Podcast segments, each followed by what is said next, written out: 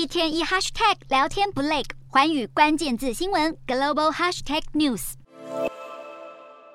前往美国苹果公司工作，或许是许多人的梦想，但现在即便再有实力，也很难进去，因为人事冻结了。苹果不招人，早就传得沸沸扬扬。没想到美国媒体财经内幕十一月三日又引述知情人士报道，已经停止拨付预算给招聘项目，也就是说，直到二零二三年九月都不会聘用任何新进人员。人力预算是否削减？苹果执行长库克小心回应，毕竟冻结或者暂缓招募将影响苹果股价。好在周三美股收盘，苹果表现强劲，市值高达二点三零七兆美元，这个数字比谷歌母公司 Alphabet、脸书母公司 Meta 以及亚马逊加起来还要多。尽管如此，还是得勒紧裤带。至于这一间老板换成马斯克的推特，有人要被炒鱿鱼。新官上任的马斯克，除了高层大换血，也将在四日通知推特员工，大约三千七百个职位可能被裁掉，连居家办公的政策也打算取消。究竟多少人会失业？目前仍是个问号，但解雇工作势在必行。推了员工可能无法开心结束二零二二年。